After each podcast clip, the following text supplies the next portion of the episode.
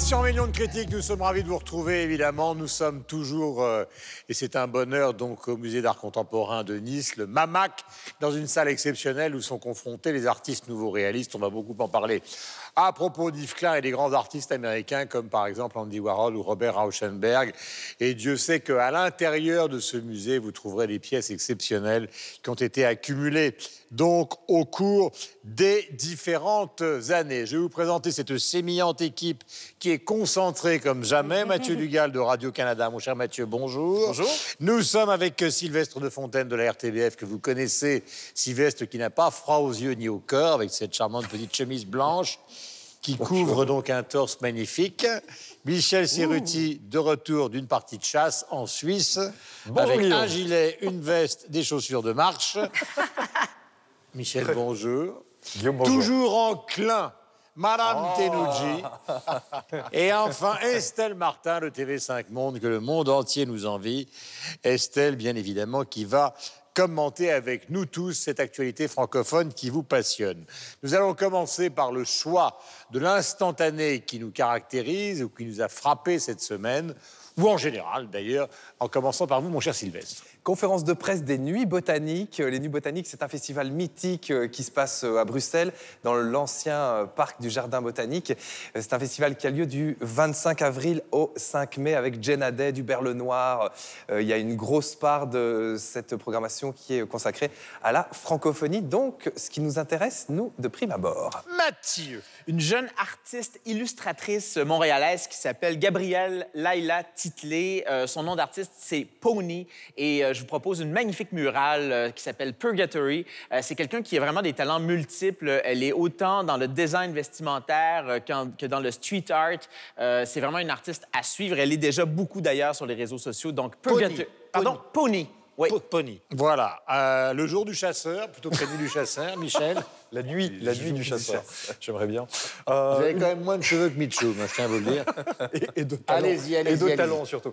Une photo lumineuse de l'auteur, l'écrivaine Leila Slimani, lauréate du prix Goncourt en 2016. Pourquoi? Parce qu'elle est présidente d'un des jurys du Festival international du film et Forum des droits humains qui s'est ouvert hier à Genève, festival incontournable de par sa sélection de films et ses invités, et notamment Forrest Whitaker, euh, Roberto Saviano pour euh, des débats sur les droits humains.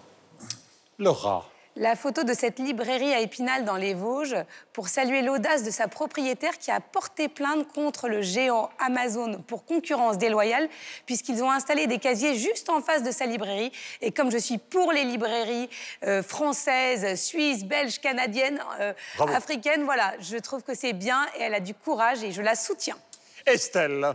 Donc c'est c'est cet instantané euh, de, des badges qu'on vous donne, du badge qu'on m'a donné pour le premier concert parisien du Berle Noir. Vous en parliez, euh, Sylvestre.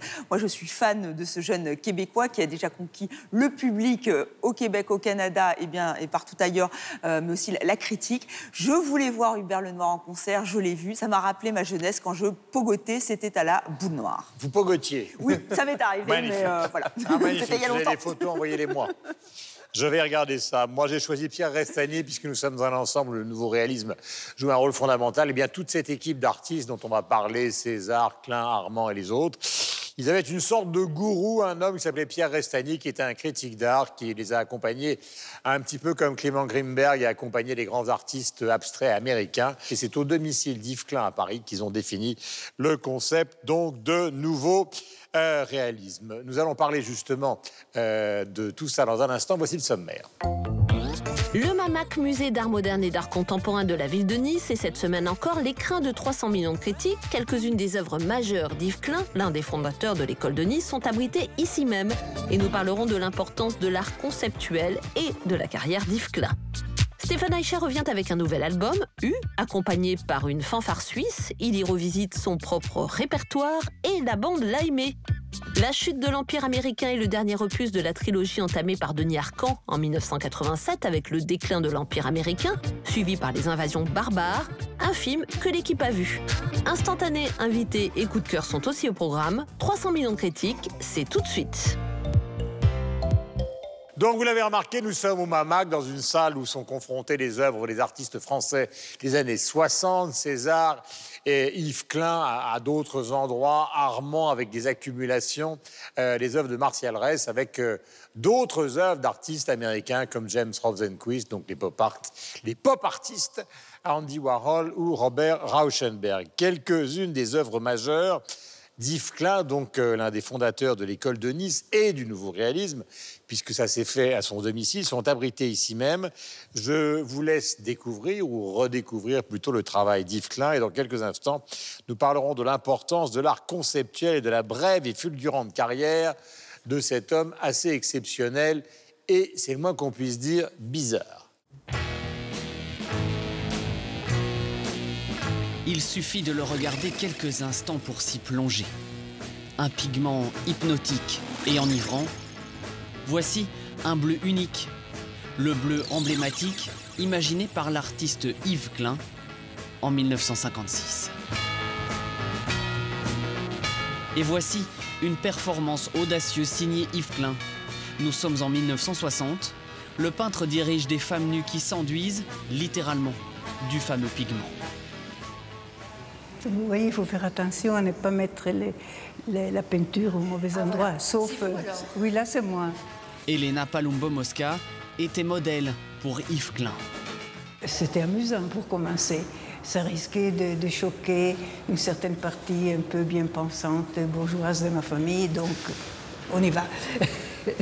L'artiste était avant-gardiste, convaincu par son travail, mais aussi largement incompris. Il était très très curieux intellectuellement et parfois il me donnait la sensation d'une très grande solitude assumée. Mais parfois on avait envie de le prendre, de, mon petit, quelque chose comme ça. Il avait un côté, un côté attendrissant. Le résultat de ses performances, ses œuvres à dominante bleue comme ses empreintes corporelles, directement sur papier. Mais Yves Klein est multidisciplinaire, il travaille aussi avec le feu comme ici, et se veut également sculpteur. Près de 55 ans après sa mort, son œuvre est considérée comme révolutionnaire, véritable précurseur de l'art contemporain. Sa technique et sa vision du monde en font un artiste à part. Ces peintures ne comptaient pas vraiment, c'était comme des témoins d'une action, d'un moment qu'il avait fait. Donc tout est vraiment lié à l'immatérialité. Et donc avec ce bleu, c'est exactement ce qu'il veut créer. Il veut, il veut vraiment que, les visiteurs ont une expérience sensorielle. Et quand on est devant, il faut vraiment faire l'exercice. Quand on est devant, après une ou deux minutes, on est hypnotisé. On a l'impression, on devient tout calme. On a l'impression de s'immerger dans un cosmos, dans un univers. Donc nous parlons d'Yves Klein, qui est un personnage assez extravagant de l'histoire de l'art euh, français. Il était à la fois un amateur d'art martial au plus haut niveau, un créateur, puisqu'on lui doit les monochromes qui ont, d'une certaine manière, révolutionné l'art en France et à l'étranger, puisque vous savez que les monochromes... Yves Klein est peut-être l'artiste français qui vaut le plus cher dans le monde. Je ne sais pas si c'est un critère, je parle des artistes de cette période-là, mais en tout cas, c'est une réalité. Euh, c'est de l'art conceptuel dont nous allons parler pour voir si, au fond, euh, euh, tout ça s'est diffusé dans les autres pays de l'espace francophone. Très difficile d'avoir une définition précise de l'art conceptuel.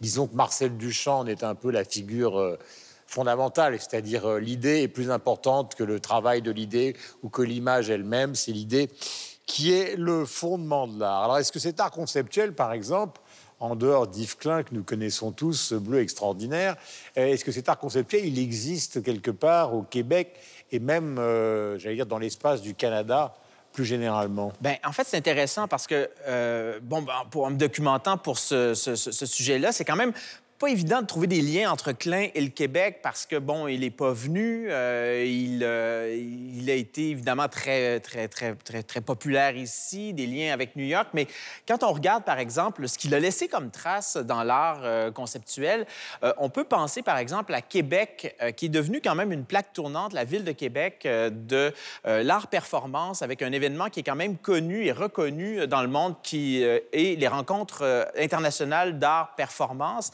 Et euh, donc, euh, Richard Martel, qui est le créateur de cet événement-là, qui est un de nos grands artistes de la performance euh, au Québec, a vraiment repris, je dirais, le flambeau de Klein en créant justement ce, lieu-là, qui est un lieu où on fait de l'art performance, où on invite aussi les artistes qui le font un peu partout dans le monde. Et il y a d'autres artistes qui ont, qui ont abordé, en tout cas, les, les, les, les, les- qui ont été euh, celles, donc, de, euh, amenées par euh, Yves Klein. Je pense, par exemple, à Fernand Leduc. Fernand Leduc, qui est vraiment un de nos grands artistes qui avait dit cette chose, disait du tableau que c'était un objet sans importance. Et quand on regarde, justement, le rapport très problématique que Klein entretenait avec la peinture traditionnelle, notamment avec le tableau comme cette espèce de, fenêtre d'une prison, c'est intéressant de voir que ces, probléma- ces ces problématiques-là, elles ont été abordées également euh, au Québec. Et les automatistes qui sont euh, donc, euh, qui, font partie de cette école picturale qui a grandement marqué l'histoire de l'art au Québec, on pourrait faire quand même des liens avec, avec, avec Klein. Le Duc, d'ailleurs, qui faisait partie de ces signataires de, ce, grand mouvement de la fin des années 40 au Québec, qui a préfiguré, en fait, la Révolution tranquille. Je ne sais pas si vous en avez entendu parler, mais refus global dans l'art pictural et même l'art performance au Québec, c'est quelque chose qui a marqué beaucoup euh, la fin d'une certaine époque, la fin d'un académisme. Donc, il y a des ponts. Euh, même parmi les jeunes artistes, vous savez qu'il y a un jeune artiste au Québec qui s'appelle Thierry Marceau qui a repris des anthropométries euh, de, Klein et notamment en faisant, et ça c'est vraiment, c'est très Marceau, là, il avait dans une de ses anthropométries convoqué un Ron Jeremy, donc cet acteur porno américain qui venait euh, donc euh, faire des Ça avances. ne m'étonne pas de Dugal. Il venait commence, à, des a- il commence à dégeler après un mois. Euh, bref, euh, oui, Klein a des héritiers. Il y a des liens euh, à faire et probablement qu'il y en aura de plus en plus parce que c'est encore un héritage qui est, qui est très, très fort et de plus en plus connu au Québec. La Belgique, c'est plutôt le pays du surréalisme. Il y a Marcel Euh, Brotars euh, qui, qui peut être euh, lié un peu à ce que faisait euh, par exemple Yves Klein avec sa casserole de moule qui est à la limite entre l'art conceptuel et, et le pop art, justement, ce, ce refus aussi du support traditionnel, ce côté performance aussi où ils faisaient entrer des éléphants dans des musées, enfin il y avait vraiment cette, cette idée-là. Et puis, à mon sens, alors peut-être que le, le- le parallèle est, est un petit peu osé, mais je pense qu'il y a aussi un peu de, de Klein, ou en compte de rencontre avec Klein chez Magritte. Magritte qui, de par la manière dont il nommait les tableaux, par exemple, c'était déjà pour moi une espèce de remise en question, effectivement, de, l'art et, euh, et du support, et que ce qu'on voit n'est pas toujours ce qu'on dit, la fameuse pipe, évidemment, euh, euh, de Magritte, mais pour moi, il y a effectivement des filiations et des ponts qui peuvent être dressés à ce niveau-là, oui. Voilà. Est-ce que ça existe aussi en Suisse? Peut-être finalement l'artiste qui est le plus proche, en tout cas au niveau des monochromes, mais je, rends hommage euh, à, Guillaume parce que je ne le connaissais pas, c'était vraiment une pierre dans mon jardin, c'est Olivier Mossé en Suisse. Alors voilà, qui depuis euh, les années euh, 70 a fait d'immenses monochromes, euh, jaune, vert, rose, euh, qui, sont, euh, qui sont vraiment importants. Il, il essayait d'atteindre euh, une sorte de, de, de revenir à un degré euh, zéro de la peinture, c'est ce qu'il expliquait, avec euh, d'autres artistes dont Buren, Parmentier et Toroni. Donc, en Suisse, évidemment qu'il y a, cette, euh, cet héritage-là ou cette participation à ce, courant euh, artistique qui s'est traduit de différentes manières et qui existe encore aujourd'hui. On peut penser à un, artiste comme Rémi Tsog, qui est beaucoup plus contemporain, on travaille, voilà, on essaie de travailler ce côté conceptuel, bien sûr. Parlons quand même maintenant avec nos deux dernières camarades de, de Klein, euh, puisque vous avez la robe qui vous permet, Bien sûr. ma chère Laura, de l'évoquer. Est-ce que les gens ont là maintenant la conscience sur les réseaux sociaux de son importance ou est-ce qu'ils continuent à considérer que tout ça est une farce? Non, sur les réseaux sociaux, on lui rend énormément hommage et c'est un artiste à part entière. Après, quand on parle d'art conceptuel, une des vidéos qui a fait le buzz, euh, je crois que c'était l'année dernière, c'est que c'est conceptuel à un point qu'on en oublie que c'est une œuvre d'art. Il y avait une conférence de presse dans ce même musée et un des visiteurs a marché sur une œuvre de Klein. Il y avait de la, la poudre avec des pigments euh, bleu Klein.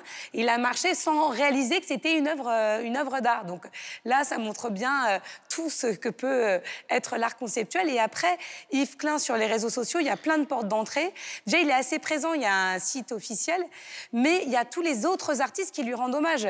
Il y a, on parlait de Jean euh, Tinguely, ben, il rend hommage au Bleu Klein, Murakami aussi. Donc on- beaucoup d'artistes, par le passé et encore aujourd'hui, rendent hommage à, à ce bleu qui est devenu un fantôme.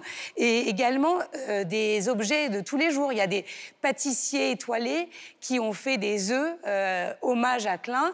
Il y a même un célèbre euh, euh, créateur de chaussures, de souliers pour hommes, qui a fait le mock Klein. Pour, donc vous pouvez porter des chaussures euh, avec le, le même pigment que Klein. Donc tout ça fait qu'il y a plusieurs portes d'entrée et on ne parle pas tellement de farce, c'est pas un, un sujet à polémique. Au contraire, on lui rend beaucoup hommage sur les réseaux sociaux. Mais il, c'est vrai Estelle. qu'il est fascinant, euh, euh, Klein, parce qu'il a inventé la, la performance, ça, vous l'avez dit, avec les, les femmes pinceaux. Et c'est vrai que c'est un peu paradoxal, parce que d'un côté, on pourrait se dire qu'aujourd'hui, peut-être qu'on trouverait ça étrange. D'ailleurs, à l'époque, on le trouvait déjà étrange, mais pour d'autres raisons aujourd'hui, de voir un homme habillé, artiste, euh, délégué à des femmes nues, donc de s'enduire de, de peinture. Et donc, euh, de, effectivement, on pourrait se poser la question de, voilà, une question en plein MeToo, euh, Weinstein, ça pourrait venir. Ils Et en en- étaient loin. hein. mais lui, il expliquait en même temps paradoxalement que en fait il rendait liberté aux modèles. Ces fameuses femmes nues euh, qui étaient des, modèles pour des peintres depuis, euh, depuis des, années et des années ben là c'est elle qui prenait le pas c'est elle qui devenait euh, donc euh, créatrice de cette œuvre et qui signe ces anthropométries qu'on peut voir ici. Et ce qui est intéressant c'est ce que nous expliquait la directrice du MAMAC c'est que le Centre Pompidou va, va consacrer une exposition à l'art préhistorique et qu'effectivement Klein ça l'intéressait ce côté aussi empreinte euh, voilà retourner aux origines euh, du, de, l'art. Et c'est vrai qu'on on sent qu'il y a vraiment des, tensions euh, dans, l'œuvre artistique euh, de Klein où parfois on pensait qu'il était fumiste parce que justement il était détaché de, de, l'art il ne prenait pas le pinceau il avait une autre conception de l'art. Et c'est ça qui est fascinant chez lui. En tout cas moi je trouve ça fascinant. Il voulait reproduire le, ciel. Enfin il s'était approprié le, le- le ciel, le bleu, le bleu du ciel de Nice. Et ici, on peut voir aussi comment il y avait euh, la bataille avec Ben, par exemple, qui lui avait donc décidé, euh, en, réaction, de se réapproprier l'horizon euh, du ciel. Donc ça aussi, on, on sent qu'il y a aussi beaucoup d'humour dans, dans cette école de Nice et qu'on la- on la retrouve avec ces, ces artistes. Ce Et bleu qui, à l'origine, est un bleu qu'il a trouvé chez un marchand de couleurs. hein. Ce n'est pas une fabrication d'un pigment particulier, c'est quelque chose qui, qui était à l'état commercial et qu'il s'est approprié totalement. Vous vouliez rajouter quelque chose? Oui, il y a juste une Mon chose. cher moi. chasseur. Moi, il y a une chose que je- dont je me rendais pas compte. Je savais que Klein avait un intérêt pour les arts martiaux. J'ai découvert que c'était plus qu'un intérêt. Il, était, euh, il, il- avait atteint, euh, voilà, il était quatrième dan au début des années 50, décerné au Japon. C'est extrêmement élevé comme grade, surtout à cette époque et surtout venant du Japon. Et donc, c'est vrai que depuis que je sais ça, je dois quand même vous avouer que je regarde ces œuvres avec un autre œil. Parce que c'est pas possible, quand vous atteignez ce degré de, maîtrise en arts martiaux, que ça influe pas votre vie. C'est pas possible, ça va ensemble, forcément. Et le côté, on va dire, euh, essentiel, rapport aux choses, euh, chercher ce qu'il y a derrière, euh, l'énergie, la, zénitude, voilà, tout ça qui fait partie des arts martiaux et qu'on peut peut-être retrouver d'une certaine manière dans certains monochromes de, de, Klein, notamment, ce, ce recherche d'aller au-delà des choses, d'atteindre une certaine essence des choses. Moi, j'a- j'a- j'arrive plus désormais à complètement euh, ne voir que le peintre et je suis obligé de voir le judoka qui était extrêmement avancé et le peintre. Et il me semble que les deux, du coup, euh, s'imbriquent aujourd'hui pleinement dans, dans- dans ce qu'il a fait, dont j'avais pas forcément conscience jusqu'à présent. Ça vous parle d'autant plus que vous pratiquez les arts martiaux, Oui, il mais faut pas, quand pas- même le dire. pas à son niveau, pas à son niveau, ni la peinture d'ailleurs. Mais, mais, mais vraiment, il faut se rendre compte qu'il était vraiment un judoka, mais de très très très très haut niveau à, à- à cette époque-là. Euh, Yves Klein, donc, qui s'intéressait non seulement au judo, mais à l'ésotérisme. Et, donc, c'est ce qui fait aussi sa caractéristique par rapport à beaucoup d'autres artistes qui ont fait des monochromes, mais qui étaient des monochromes euh, depuis Malevich, qui étaient, disons, plus conceptuels, plus, parfois plus politiques, plus formels. Euh, vous parliez des modèles tout à l'heure. Vous avez Alain Jacquet, euh, nos caméramans vont le saisir, qui a fait une version des années 60 du Déjeuner sur l'herbe de Manet ou de Monet d'ailleurs, qui est juste là. Et donc ces femmes pinceaux de Klein. Et cette intensité de Klein fait qu'aujourd'hui, il est probablement l'artiste français, parmi évidemment les artistes qui ont, qui ont joué un rôle dans les années 60, le plus connu du monde. Sa veuve, Rotro de Klein, vit encore aujourd'hui et évidemment fait vivre cette œuvre euh, dans le monde entier. Nous allons parler maintenant de musique. Il s'agit de Stéphane Escher qui revient avec un nouvel album qui s'appelle U. Alors je prononce assez mal le U, ça s'écrit H-U tréma H, accompagné par une fanfare suisse qui elle-même euh, porte un nom un peu compliqué. Elle s'appelle la Traktorkestar. Il y revisite évidemment son propre répertoire et ajoute quelques inédits. Est-ce que le fait de réexploiter son propre répertoire est un piège à fans ou est-ce qu'on est vraiment dans la recréation? Nous en débattrons après cet extrait du clip de Combien de temps, son premier tube qui est une version donc avec fanfare de 2019 et que voici. Combien de temps, combien de temps Si on restait face à face sans un mot, sans une garde qui efface Combien de temps, combien de temps Et je bois, je bois et je suis combien de temps, combien de temps Si on restait face à face sans un mot, sans une garde qui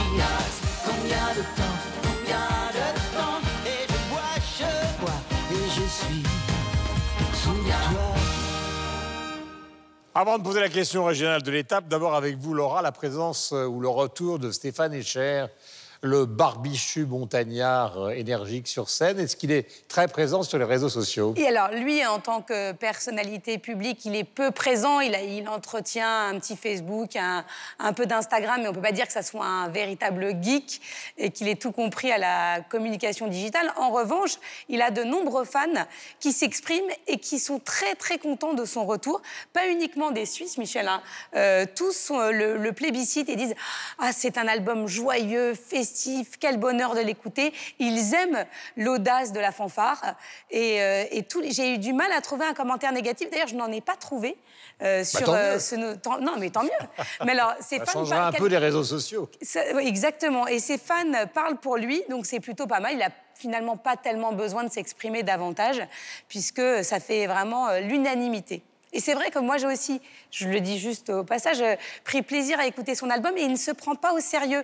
Et quand on l'entend s'exprimer, euh, il y a des extraits d'interviews euh, qui circulent sur Twitter.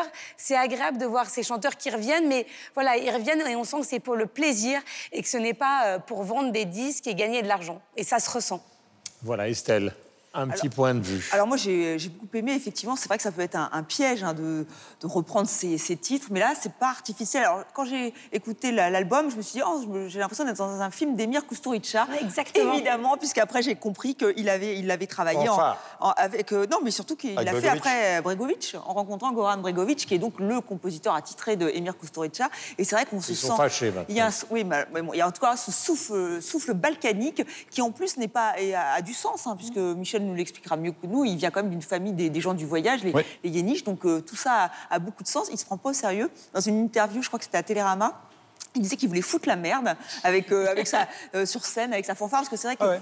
on l'avait vu, on en avait parlé hein, avec ce concert des automates où c'était plutôt euh, intimiste, puis il était tout seul en scène. Alors là, je pense qu'il en avait ras-le-bol, il avait envie d'avoir des jeunes, euh, de la vie. Ça renouvelle certains tubes. Euh, non, mais vraiment, c'est un très bel album qui, qui, qui vous donne la, la patate.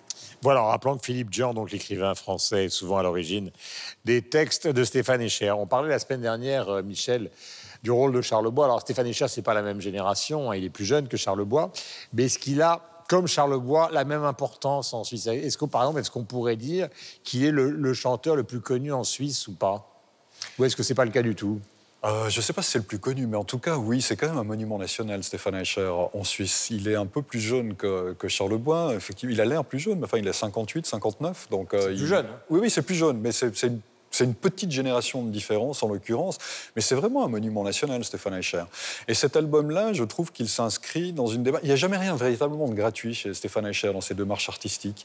Et comme le disait Estelle, effectivement, il a fait une tournée tout seul avec, euh, avec les automates. Et cet album-là est un peu une réponse aussi à cette tournée, parce qu'il s'est rendu compte finalement que c'était bien sympathique de faire les choses tout seul avec des automates, mais que. euh, le collectif était quand même plus important. Et ce disque-là a presque une valeur sociologique, euh, et, et c'est pas moi qui le dis, c'est lui qui le dit, sociologique et politique, parce que c'est une sorte de manifeste. C'est-à-dire qu'il en a marre de voir des gens qui écoutent de la musique tout seuls sous un casque.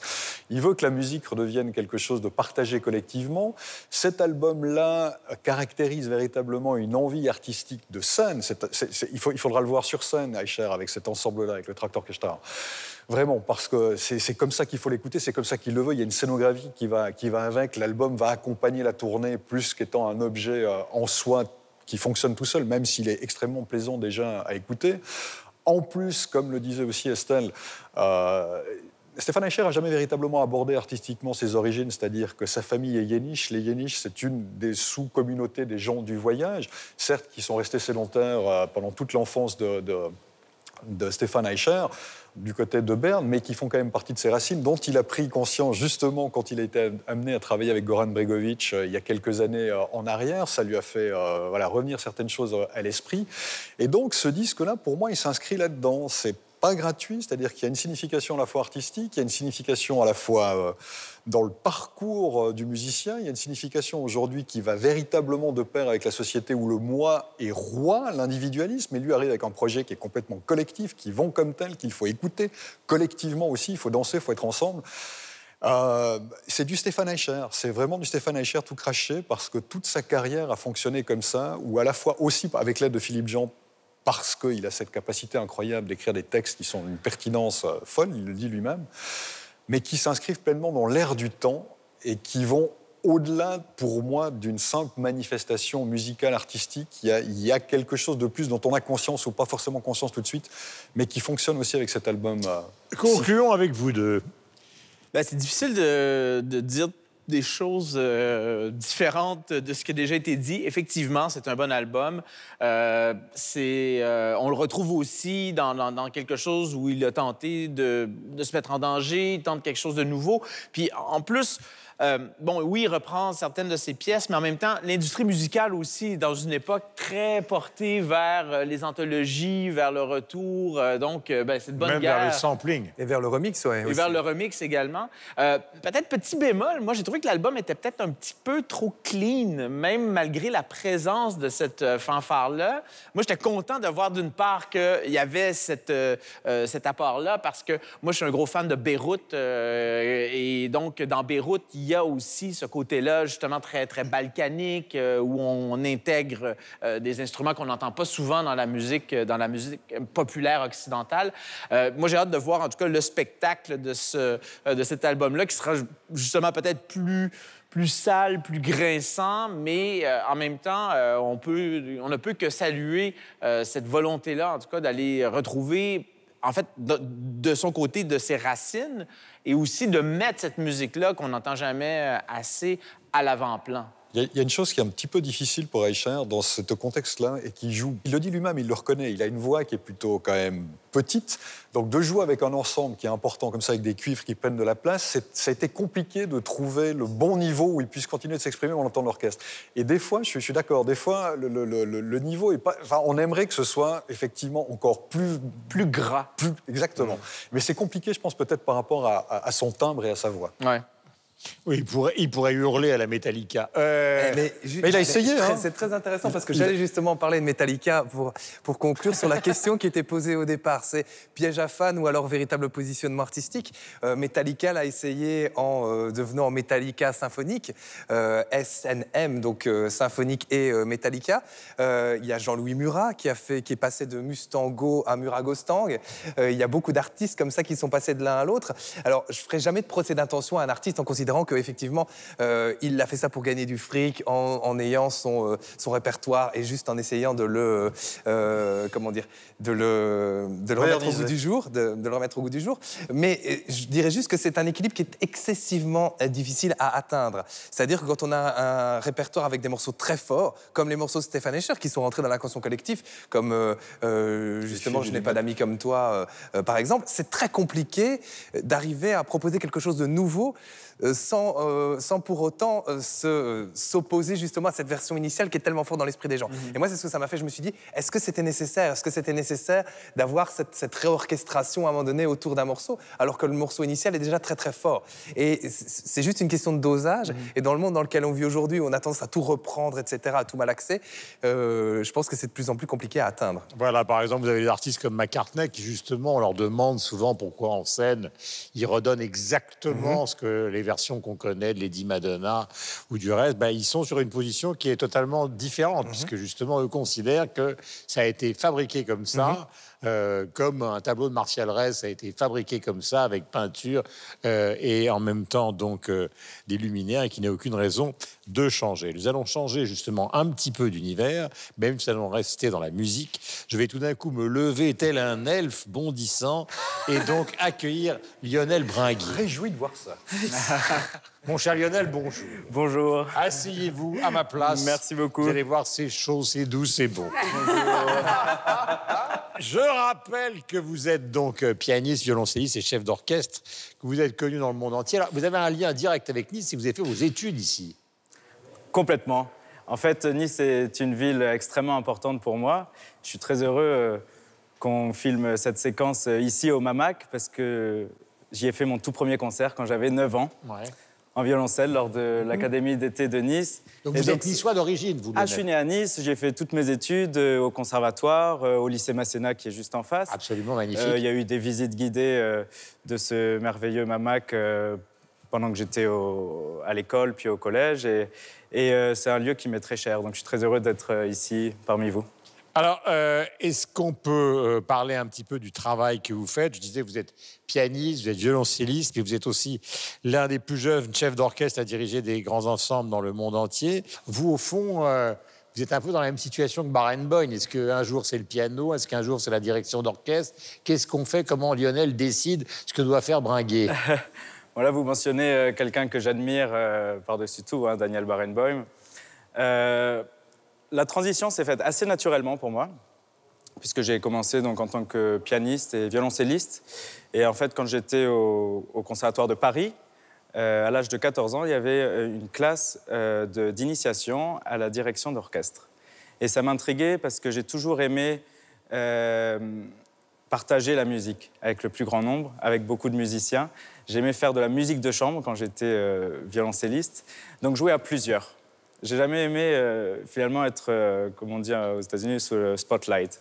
Donc euh, vraiment juste d'être parmi les gens. Et en fait, finalement, c'est la façon que je conçois, dont je conçois ce, métier de chef d'orchestre. C'est d'être un musicien parmi les autres. Et donc, je me souviens aussi de la toute première œuvre que j'ai dirigée, c'était la septième symphonie de Beethoven.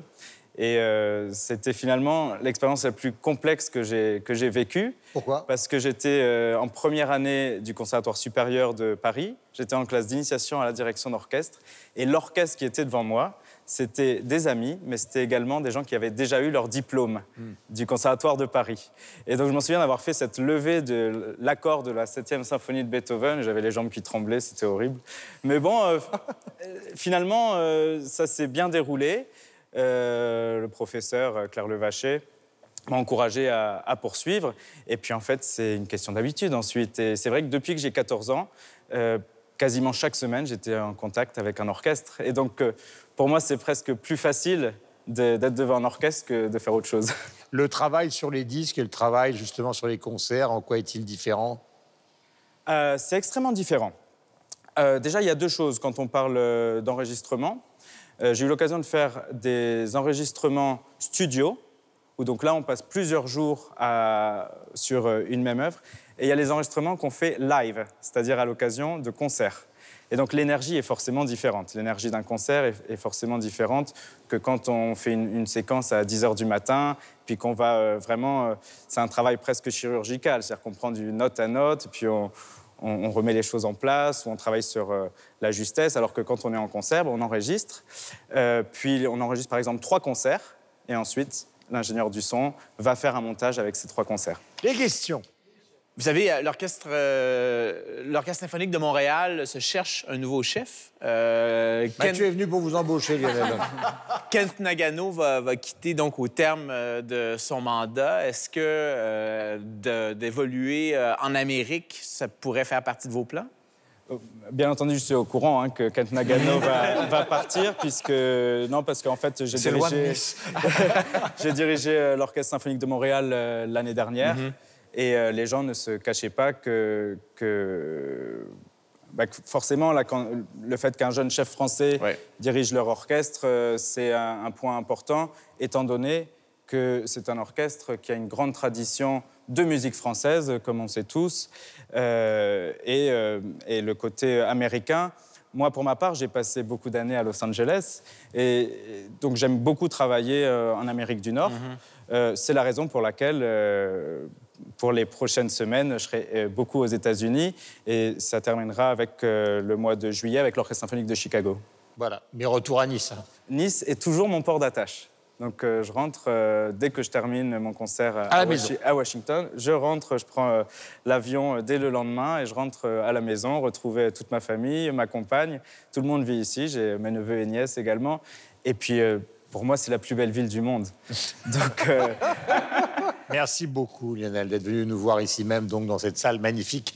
Nous allons parler maintenant de cinéma, la chute de l'Empire américain et le dernier opus de la trilogie entamée par euh, Denis Arcand en 1987 avec le célèbre et hilarant déclin de l'Empire américain suivi en 2003 par les invasions barbares. Denis Arcand a-t-il construit avec ses films une œuvre engagée sur les dérives de la société occidentale avec une bonne part d'humour et de sexe C'est une des questions que nous pourrons nous poser juste après cette bande-annonce.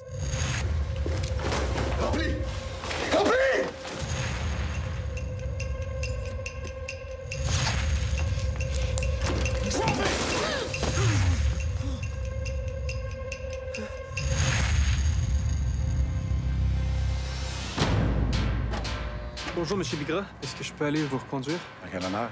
J'ai besoin d'aide, j'ai vraiment trop d'argent. Commencer par savoir de combien d'argent tu parles. C'est deux gros sacs de sport remplis de cash. T'as pas de bon sens de gaulis. T'as besoin de moi autant que j'ai besoin de toi. Écoute-moi bien, parce que je le répéterai pas. Tu changes rien dans ta vie. Même horaire, même vêtements, tu t'achètes pas de voiture. T'as vu trop de films, toi? Je suis pas un avocat, moi je suis un criminel, je suis honnête. La police cherche toujours d'abord l'argent. La boutique où il y a eu le hold-up, c'est la caisse de dépôt de la gang de l'Ouest. C'est pas des enfants de. Where's the money? Pourquoi vous me dites tout ça? Pour que vous sachiez à quoi vous êtes mêlés. La personne qui l'a volé va se faire descendre tôt ou tard. C'est une question de temps. Je suis prêt à commettre un crime n'importe quand, mais faut pas qu'il y ait de victimes. toujours les victimes. La police, c'est le gouvernement. Il est toujours là pour te nuire. Tout le monde sait ça. C'est pour ça que les gouvernements veulent faire disparaître le cash. Ils contrôlent tout le reste. Personne ne sait combien d'argent il y a en circulation dans le monde. Des milliards de milliards. On peut dire que vous êtes un spécialiste des paradis fiscaux. Malheureusement, il n'y a pas de paradis sur Terre. Je peux compter si vous voulez. Ouais, OK. Tu vas pas me compter 3 millions? J'ai l'impression que jusqu'ici, dans la vie, vous avez toujours été un honnête citoyen. Mais là, vous vous apprêtez à tout gâcher. Gâcher quoi? Depuis des générations, ma famille a toujours été pauvre. Là, j'ai une chance de m'en sortir. Si je me fais arrêter, si je me fais tuer, je- au moins j'aurais essayé. C'est les entrepreneurs en construction qui vous versaient ces sommes-là? Évidemment. Vous déposez ça directement au permis. Moi, j'aurais préféré faire une déclaration volontaire à l'impôt, mais en tant que sous-ministre des Transports, c'est trop risqué. Denis Arcand, donc, euh, avec la chute de l'Empire américain. C'est un provocateur. euh, beaucoup de succès pour le premier opus, donc en 87. Nous sommes face à cette carrière et à cette rémanence du même thème jusqu'aux invasions barbares. D'abord, on va, présenter, avant de dire ce qu'on en pense, un peu Denis Arcand. Euh, qui est-il dans, dans un espace du cinéma canadien qui s'est considérablement et québécois renouvelé Mhm. avec les jeunes générations, les Villeneuve et les autres Ben, euh, Denis Arcand, c'est un monument hein, du cinéma canadien, c'est euh, du cinéma québécois. C'est quelqu'un qui, euh, écoutez, c'est- c'est 55 ans euh, de regard sur la, le Québec. C'est quelqu'un qui a accompagné le questionnement du Québec sur d'où il vient, où il va. Euh, quelqu'un qui euh, a, mis littéralement en film les désenchantements aussi, notamment à la suite du euh, premier référendum sur l'indépendance en 1980. Quelqu'un qui a commencé dans l'école des Gilles Groux, la grande école de l'Office national du film dans les grandes années, donc les années 60. Quelqu'un qui est l'héritier un peu de Pierre Perrault. Donc vraiment euh, quelqu'un qui... euh, moi, Documentariste aussi. Pa- Pardon? Qui, était documentariste aussi. Oui, au départ. documentariste. Il a commencé comme documentariste. Euh, il a fait de, de très grands documentaires. On pense à On est au coton, notamment Le confort et l'indifférence. Bref, un nouveau Arcan au Québec, c'est il se passe quelque chose. Tout le monde l'attend. Euh, Je vais rappeler quand même en un mot, par exemple, l'explosion du déclin de, de la chute de euh, du, du déclin de l'Empire américain. Pardonnez-moi, je bafouille. Euh, C'était en gros, parce qu'on a l'impression que c'est une histoire archi-politique. euh, C'était plutôt l'histoire d'un groupe Mhm. d'amis euh, qui explosait et sur le plan de l'amitié et sur le Mhm. plan sexuel en allant se recueillir euh, à, la, à la campagne euh, dans une maison. Et là, toutes les vérités explosaient. C'est une sorte de festen bien avant festen. C'est quelqu'un qui aime re- aller, aller, aller euh, euh, re- retravailler ses, ses- ses vieux thèmes et, et la question justement de la vertu. Et d'ailleurs, c'est quelqu'un qui est, qui est vraiment épris de philosophie et la question de la bonne vie, de la vertu, ça revient souvent. Il, il en a parlé d'ailleurs dans ses, ses premiers films dans les années 70. Euh, On pense par exemple à Réjeanne Panovani qui traitait de, de corruption, euh, La maudite galette euh, aussi d'ailleurs, où on parlait de rapport à l'argent comme dans la chute euh, de, l'Empire euh, américain, absolument. Euh, et donc, c'est un, un- un monument. Le- son dernier, en fait, La chute de l'Empire, cela dit, il faut dire que c'est un film qui a beaucoup divisé au Québec, reçu avec soit beaucoup, beaucoup d'enthousiasme par la critique ou des critiques vraiment très tièdes, sinon assez vindicatives, hein, parce que dans Sur 20 quel thème? dans 24 images, notamment, on a, euh, on l'a comparé un peu à un, un.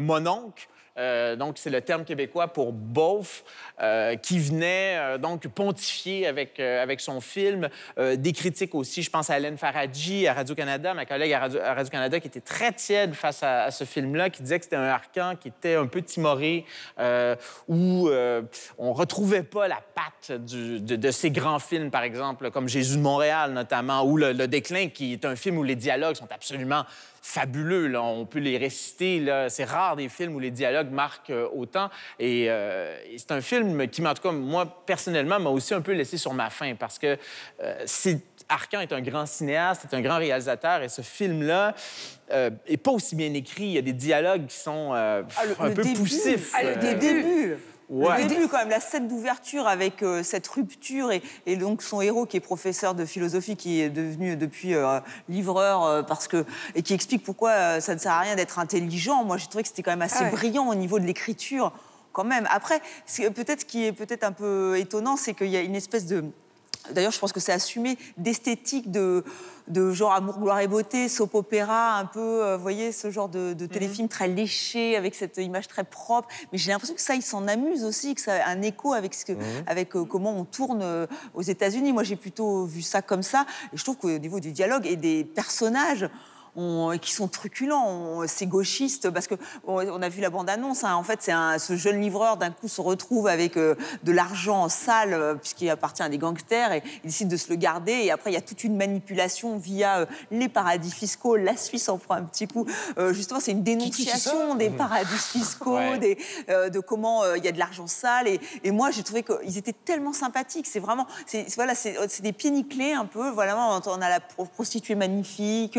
Enfin, vraiment, je, je trouve qu'on on, quand même, on- ils sont tellement sympathiques Ça qu'on a adhère. Moi, ça m'a plu dans, dans ce sens-là. Après, je trouve qu'effectivement, au niveau de la réalisation, c'est un peu pépère. Mais je me suis demandé si effectivement, ce n'était pas un choix assumé Oui, euh, pour renvoyer à- au cinéma euh, hollywoodien dans toute sa splendeur, un peu plan-plan. Laura, pardon de vous avoir interrompu. Laura, qu'est-ce qu'on en pense Sur les réseaux sociaux, c'est moins euh, clivant que dans la critique euh, cinéma.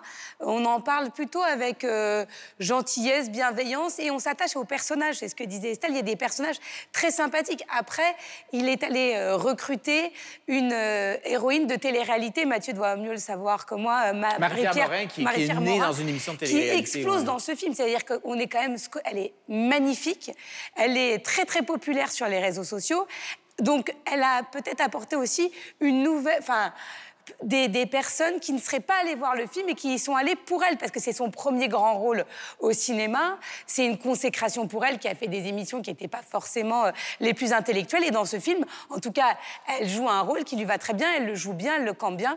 Donc ses fans, elle a plus de 500 000 personnes qui la suivent sur les réseaux sociaux. Elle est adorée, adulée. Et donc ces femmes se sont déplacées pour aller voir le film. Et, euh, et l'ont apprécié, en tout cas. Michel. Alors, je, commence par la fin. Je trouvais que ce film était jubilatoire. Je pense que c'est un film à voir véritablement. Je l'ai vu au deuxième degré parce que sinon, c'est pas possible. Tout est invraisemblable. Les personnages sont, sont caricaturaux. On a un naïf euh, surdiplômé mais qui est un tout petit peu handicapé social. On a la prostituée au grand cœur. On a euh, le repris de justice un peu Robin des Bois. On a le grand requin de la finance mais qui a quand même son point faible. Les flics sont pas très sympathiques et surtout ils n'ont pas de moyens.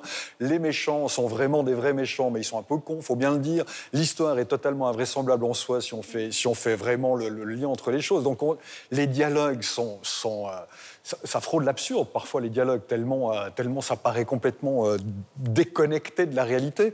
Donc effectivement, si on prend ce film au premier degré, moi, j'ai de la peine. Et peut-être ce qui peut jouer en défaveur d'Arcan, c'est que le, déclin, le premier volet, était...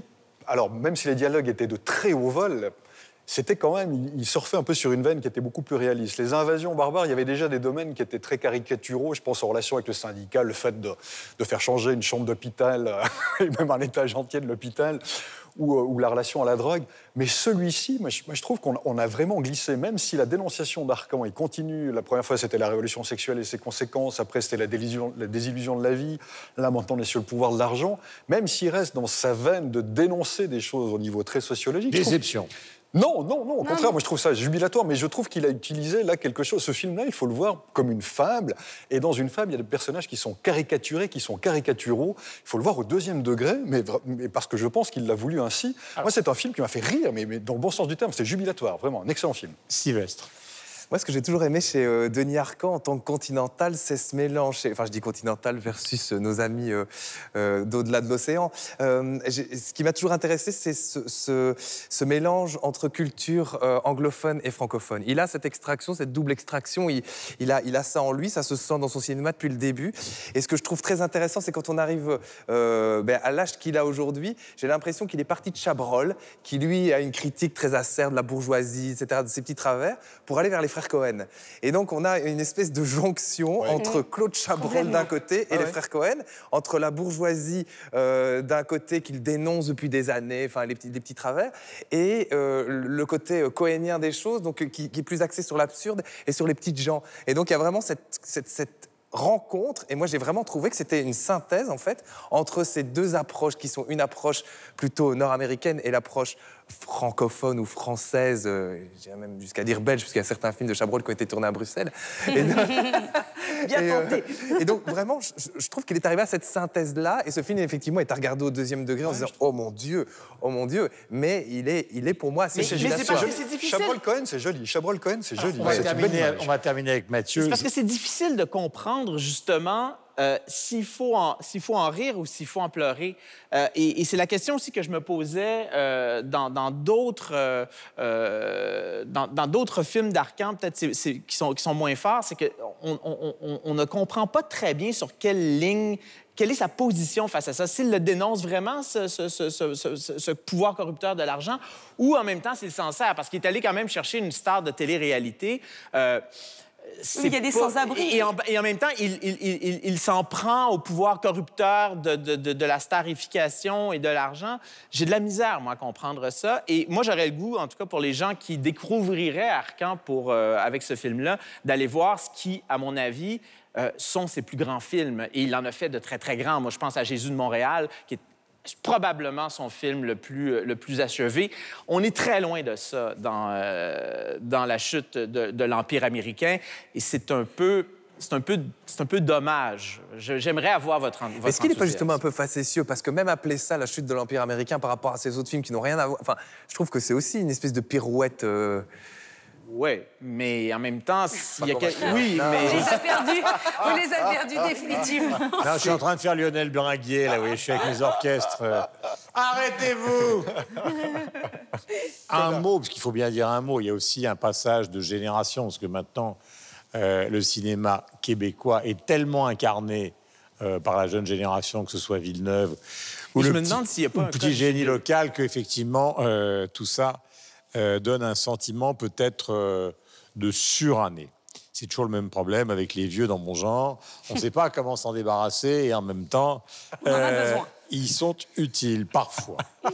Euh, les coups de cœur, Michel.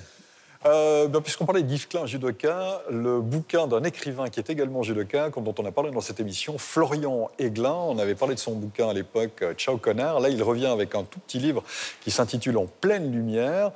Florian Aiglin, un lauréat du prix du Salon du Livre à, Genève il y a en 2016, qui raconte ici l'histoire eh d'un jeune qui est quelque peu perdu et qui trouve sa rédemption à travers les arts martiaux. Et puis ce qui donne une véritable épaisseur à ce livre, eh bien, c'est le fait que justement Florian Aiglin et judoka. Et voilà, il sait de quoi il parle quand il aborde ce livre qui se lit très bien et qui est plutôt réussi. Laura. Moi, je voulais rendre hommage à Sophie Naoum, qui est journaliste et euh, réalisatrice, qui a créé un site internet qui s'appelle lesderniers.org, sur lequel vous pouvez retrouver une vingtaine de témoignages de déportés. Elle est allée chez eux les faire parler. On en a besoin. Faites circuler, montrez-les à vos enfants. Une BD qui vient tout juste de sortir, Les Brûlures. On parlait du bleu Klein, il est inégalable, mais les bleus euh, de Laurent Bonneau sont magnifiques. Vraiment, cette BD nous emmène dans un pseudo-polar, mais c'est tout le côté pictural. Il y a une partie de l'intrigue qui se passe dans une piscine, et vraiment, ce garçon a un talent incroyable. C'est presque un, un peintre, Laurent Bonneau. Mathieu. C'est une nouveauté euh, en français. En fait, c'est un auteur allemand que j'adore. Euh, J'ai lu presque toute son œuvre, Edgar Ilsenrath, euh, qui est un juif qui pose un regard extrêmement cynique, caustique sur euh, l'héritage donc d'extrême droite qu'on a connu évidemment en Allemagne. Ça s'appelle Terminus Berlin. C'est son tout dernier roman. En fait, il dit qu'il n'écrira plus après ce roman-là l'histoire d'un juif qui est à New York et qui retourne dans l'Allemagne des années euh, 90. C'est vraiment absolument magnifique et c'est euh, oui, caustique à souhait. Sylvestre. Une exposition d'art optique euh, immersif qui s'appelle Dreambox, qui se passe au MIMA, qui est un euh, lieu assez intéressant à Bruxelles. Euh, c'est le Millennium Iconoclast Museum of Art, pour être précis. Joli bandit. Euh, c'est vraiment une expo immersive où on se pose pas trop de questions, on se pose peut-être un peu à la sortie. Surtout ne pas y aller si vous êtes en lendemain de veille. Voilà, 300 millions de critiques viennent de se terminer. Nous sommes dans cette salle euh, magnifique euh, du Musée d'art moderne de Nice avec cette confrontation avec les artistes américains et les artistes français des années 60. On se retrouve la semaine prochaine, pratiquement au même endroit. Nous sommes ravis de travailler pour vous. Ciao. Le monde entier est toujours là. Demain de bon matin, je fermerai ma porte. J'irai pas les chemins, pas les chemins. De plus cher que les chansons bleues, que les chansons bleues. Il ne suffira plus de se presser contre soi